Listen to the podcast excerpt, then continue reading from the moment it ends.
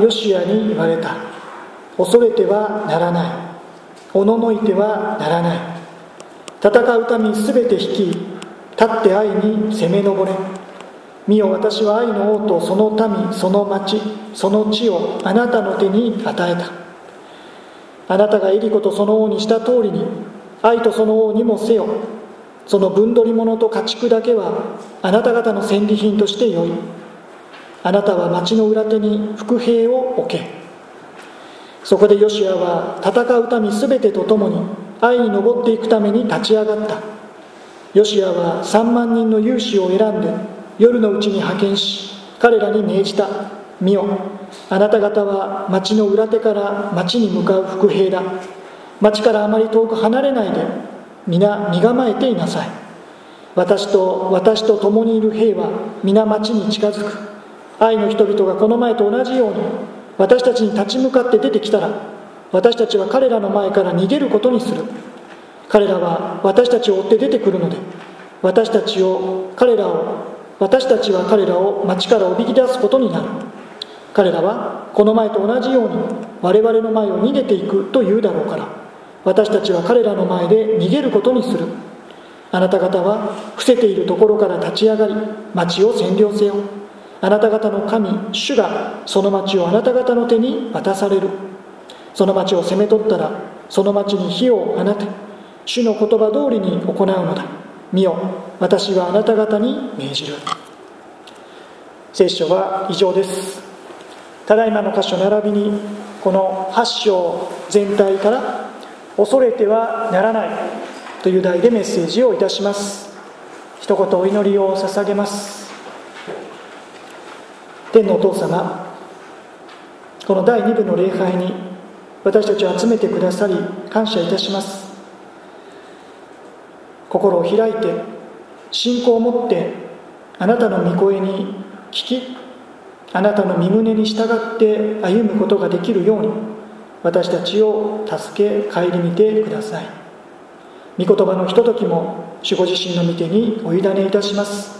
救い主。イエス様の皆で祈ります。アーメン。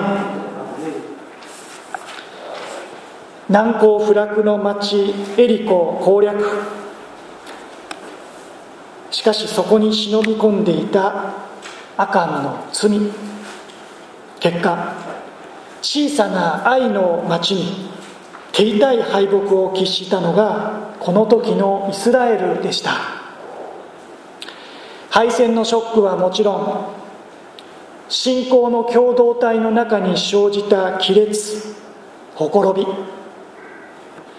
アカンとその一族を自分たちの手で裁き葬るという胸をえぐられるような体験。今一つの敗北一つの失敗。一つの過ち一つのショッキングな出来事によってこれまで積み上げてきたものが跡形もなく崩れ去ってしまうかのようなそんな状況にこの時イスラエルの人々は置かれていたことでしょう。それはあたかも彼らの目の前で崩れ落ちたエリコの城壁のよう。さっきまでは昨日までは。しかし今は私たちにも思い当たるところがあるように思います。冷静になって考えれば何か私たちが積み上げたものがあっただろうか。私たち自身の力で成し遂げてきたものがあっただろうか。全ては主の恵みによる。そう気づかされるのですがしかしその渦中にあっていかんともしがたいそんな現実を前にしてはすぐに気持ちを切り替えて立ち上がる。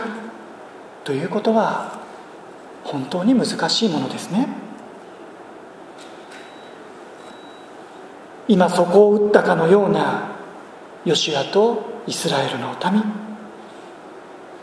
けれども彼らはもう一度ここから立ち上がり再び愛の町に向かって攻め入り勝利を収めていく。これが発祥です。その鍵は発祥の一節。もう一度発祥の一節を読みます。主はヨシアに言われた。恐れてはならない。おののいてはならない。戦う民を全て率い立って愛に攻め上れ。見よ。私は愛の王とその民その町。その地をあなたに与えた。愛での敗北とその直接的な原因となったアカンの罪。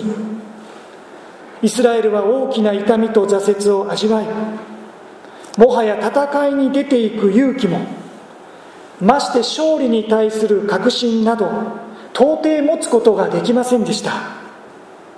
しかしそんな彼らに対して主は恐れてはならない。おののいてはならない。御声をかけてくださいました。いつも先立つのは主ご自身。主の言葉。主の語りかけです。主は言われました。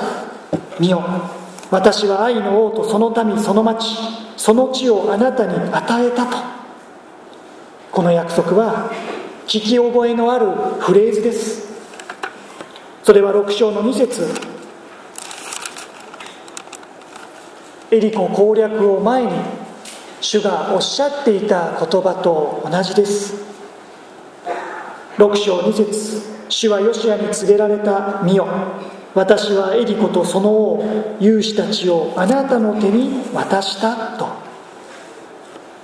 繰り返しますがイスラエルは敗戦を引きずっています。罪の呵責を覚えています。その痛みを抱えながら立ち上がれないでいるしかしアカンの罪が裁かれたことによって神様はもうそのことを水に流しています。切り替えています。主は前を向いておられます。先週は横野先生がヨナ書からメッセージをしてくださいましたがあの預言者ヨナに語られた主の言葉一章二節立ってあの大きな町ニネベに行きしかしヨナは行かなかった。主の言葉に逆らい主の御顔を避けタルシシ行きの船に乗り込んだ。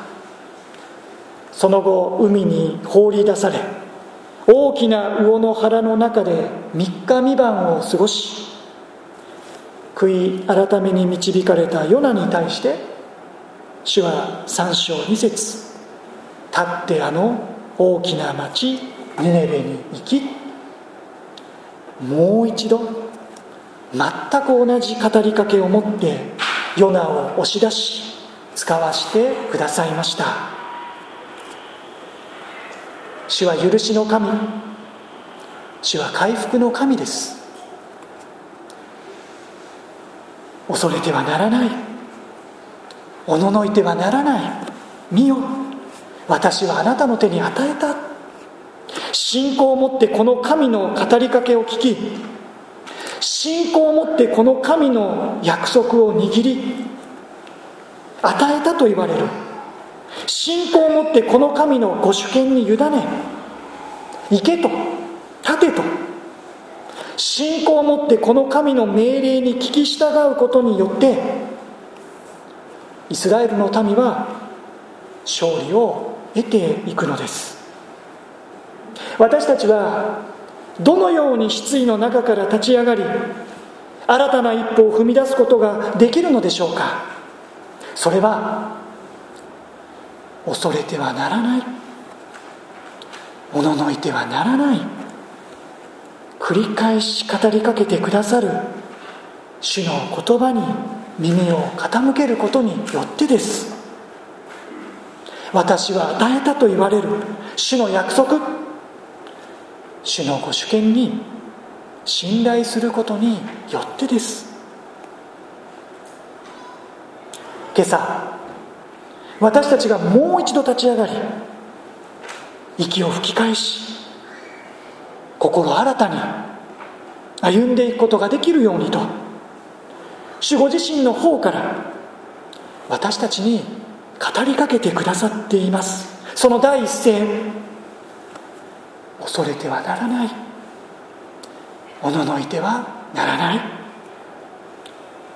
この主の御声に共に耳を傾けていきたい。先に結論的なことを申し上げましたが一度は敗北した愛との再戦リベンジマッチの様子を少し見ていきましょう。一節で主は命じられました。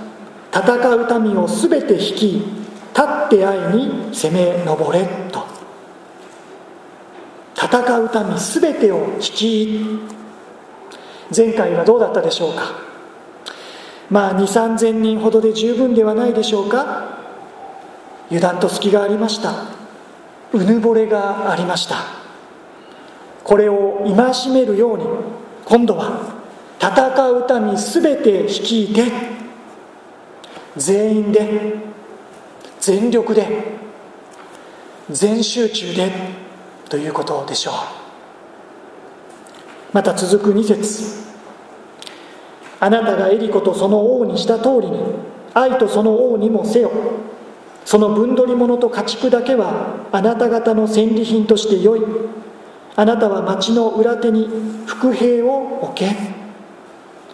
具体的には基本的にはエリコ攻略時と同じく殲滅せよ。けれども今回は分取り物と家畜だけはあなた方の戦利品としてよい。主の憐れみを感じます。さらにここでは町の裏手に伏兵を置け。珍しく主ご自身が戦い方戦術に関してアドバイスを与えました。すると3節以降ヨシアは素早く準備を始めテキパキと兵士たちに伝令を送ります。目に留まるのは5節と6節に2度。この前と同じようにこの前と同じように迎え撃つ愛の人々の反応が予測されていることです。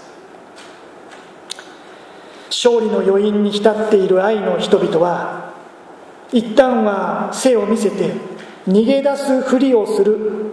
そんなイスラエルの兵士たちをおとりだとは考えず前と同じことだと早合点し後を追ってくるだろう。すると町の後方に配備された伏兵が立ち上がりもぬけの殻となった愛の町を一気に占領火の手を挙げる。飛び出してきた人々が慌てて町に戻ろうとしても時すでに遅し。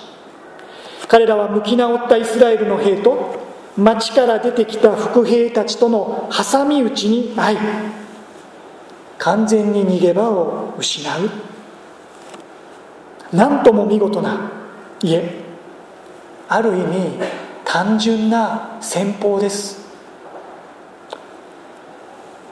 こんな戦法に愛の人々はハマるのでしょうか。10節から17節をご覧ください。お読みします。10節から17節。翌朝ヨシアは早く起きて兵を招集しイスラエルの長老たちと共に兵の先頭に立って愛に登っていった。彼と共にいた戦う民は皆登っていった。彼らは町の前に近づき愛の北側に陣を敷いた。彼と愛の間には谷があった。彼は約5000人を取りベテルと愛の間町の西側に伏兵として配置した。兵は町の北側に全陣営を置き町の西側にはその後陣を置いた。ヨシアはその夜谷の中に下っていった。愛の王がそのことに気づくと町の男たち王たちは皆王とその兵は皆急いで朝早く起き出しイスラエルに立ち向かって戦うためにアラバの手前の決めておいた場所に出てきた。しかし王は町の裏手に伏兵がいることを知らなかった。ヨシアと全イスラエルは彼らの前で撃たれるふりをし荒野への道を逃げた。会いにいた兵は皆彼らの後を追うために呼び集められヨシアを追撃し町から誘い出された。そのためイスラエルの後を追って出なかった者は愛とベテルに一人もいなかった。彼らは町を開け放しのまま捨てておいてイスラエルを追撃した。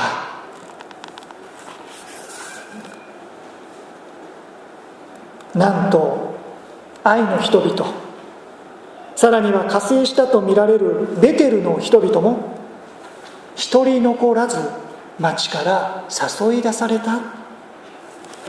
すると18節から22節続けてお読みします。18節から22節。主はヨシアに告げられた。あなたの手にある投げ槍を愛の方に伸ばせ。私が愛をあなたの手に渡すから。ヨシアは手にある投げ槍を町の方に伸ばした。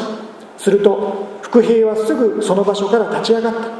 ヨシアが手を伸ばすや否や彼らは走り町に入ってそれを攻め取り直ちに町に火を放った。愛の人々は後ろを振り返ってみた。すると町の煙が天に立ち上っていて彼らにはどちらにも逃げる手立てがなかった。荒野へ逃げていたイスラエルの兵は追ってきた者たちの方に向き直った。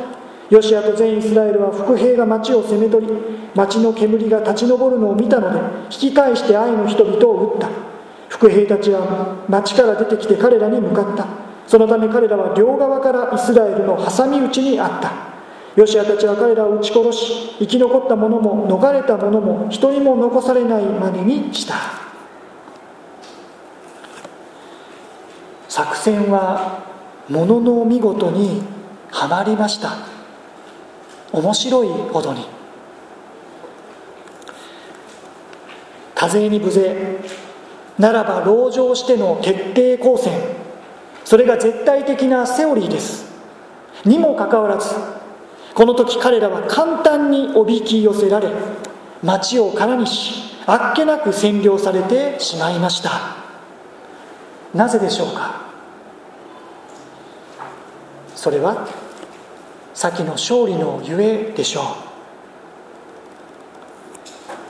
皮肉にもイスラエルの民がそうであったように愛の人々もまた勝利に酔いしれ前と同じことだと慢心し敗北を喫してしまった。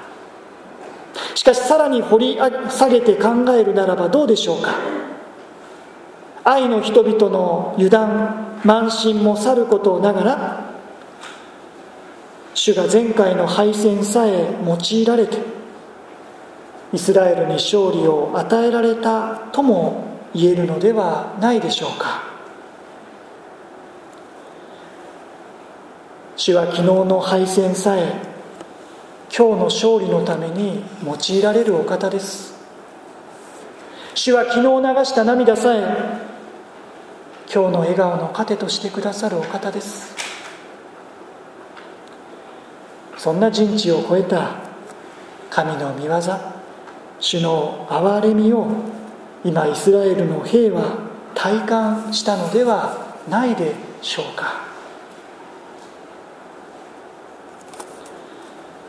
私たちの弱さ消し去りたい過去の失敗過ちさえ主はご自身の計画に取り込まれ全てを働かせて益としてくださる恵み深いお方です。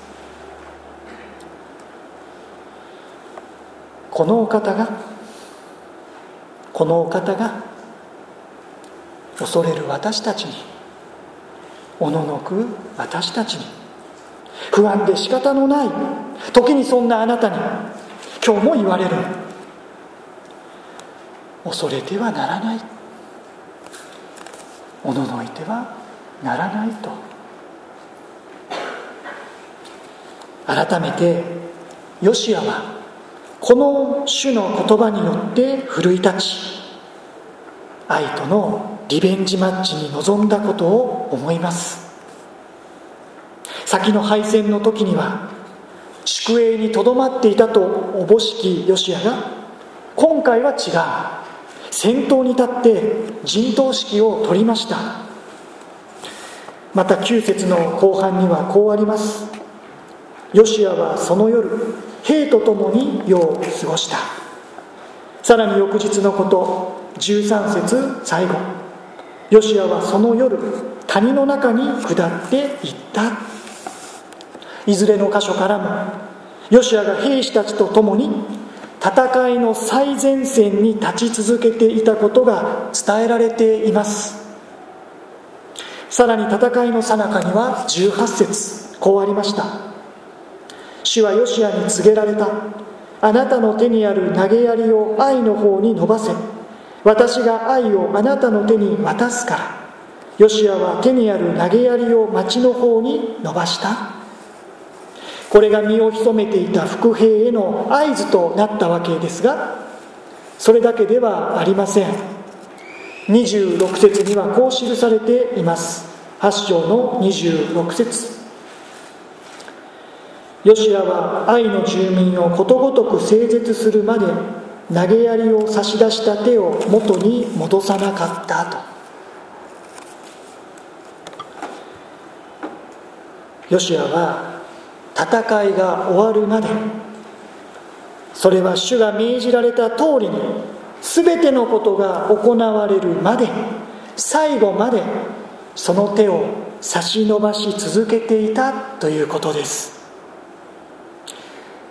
聖書仲介者は出エジプト記17章に記されているアマレクとの戦いにおいてモーセが丘の上で手を差し伸ばしそのもとでヨシアがアマレクと戦ったこととの類似性を説きます。なるほど。あの時モーセはアマレクとの戦いを記録に残しヨシアに読んで聞かせよと命じられましたから。今投げ槍を掲げるヨシアはかつてのモーセの姿を思い起こしながら最後までその手を掲げ続けたということなのでしょう。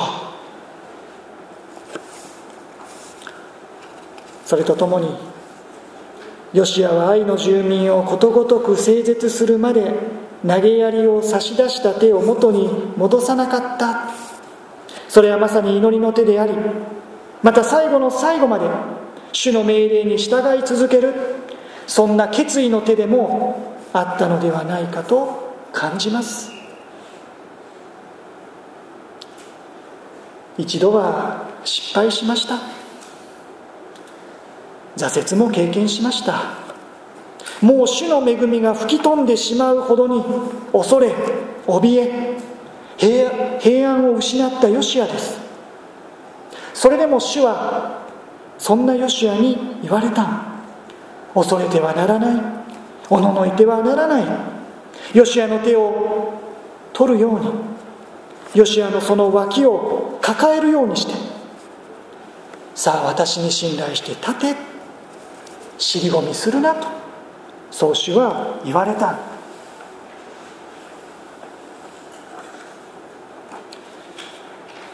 ヨシアという人の素晴らしさは不当不屈？そんな揺るぎない信仰確信にあったのではないと思います。モーセの後継者として召されて以来強くあれ惜しくあれと繰り返し主からの励ましを受けたヨシュア。いえ主からの励ましを必要としたヨシュアでした。そして今また恐れてはならない。おののいてはならないと。主から命じられているヨシアは間違いなく人一倍恐れおののいていたのでしょう。それでもヨシアはそこから立ち上がっていった。逃げずに諦めずに尻込みせずに主にあってもう一度主の御言葉を受けて主の御約束を信じて主のご主権に委ねて戦いの最前線へと踏み出していく。そんなヨシアを主は用いられたのですね。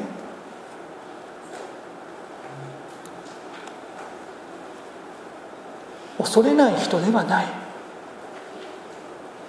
おののかないものではない。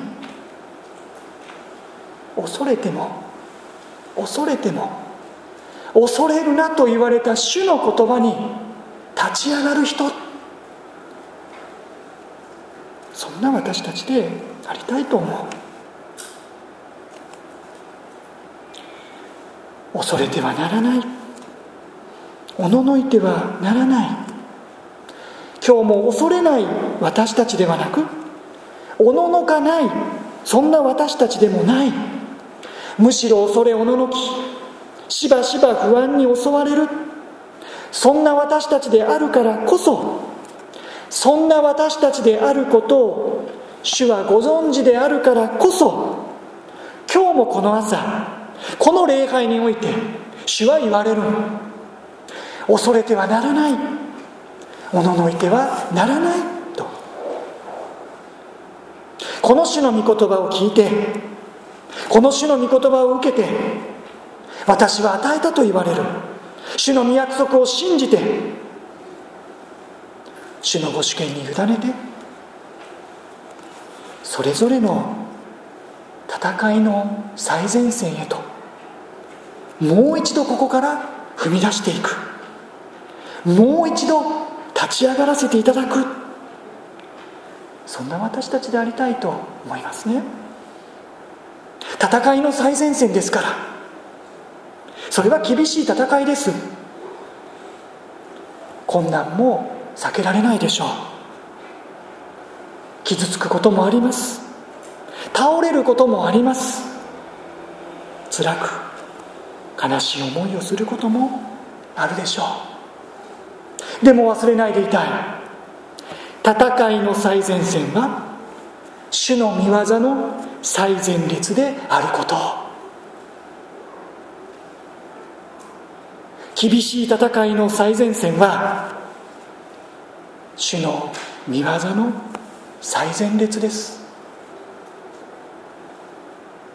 そこでしか味わい知ることのできない主の御業主の恵みがあります。そこでしか仰ぎ見ることのできない。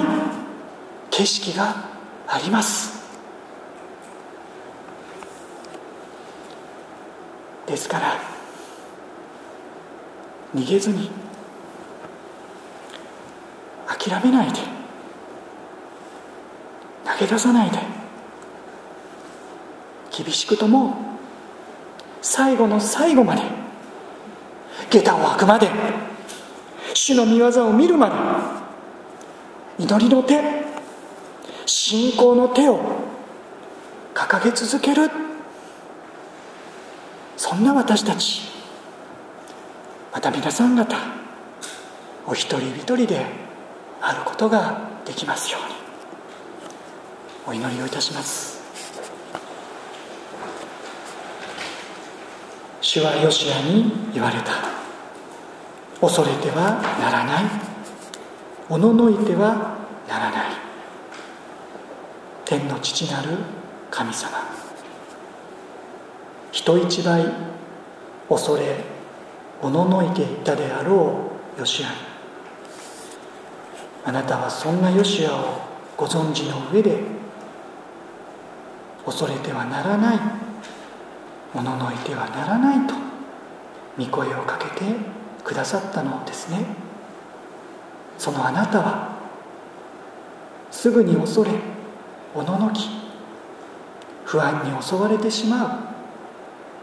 そんな私たちであることをご存知だからこそ今日もこの朝もこの週の初めの日にここで恐れてはならないおののいてはならないと私たちにも新しくその御声をかけてくださっていることを心から感謝いたします。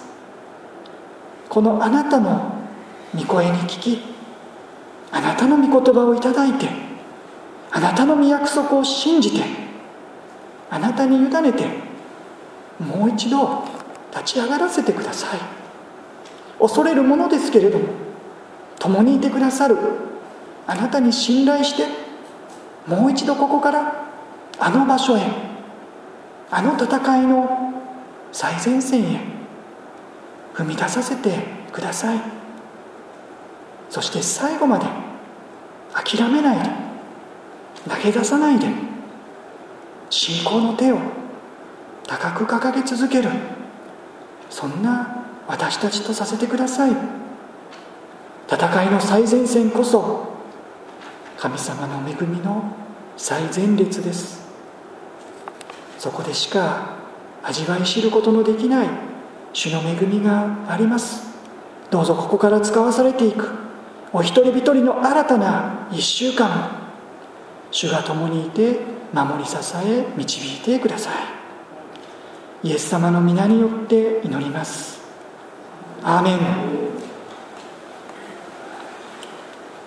賛美を捧げながら備えられた捧げ物を主の御前にお捧げいたしましょう。信仰を持って感謝のうちに大胆に主の御前に献金をお捧げいたしましょう。新聖歌349番1節2節を賛美しながら献金の時を持ちます。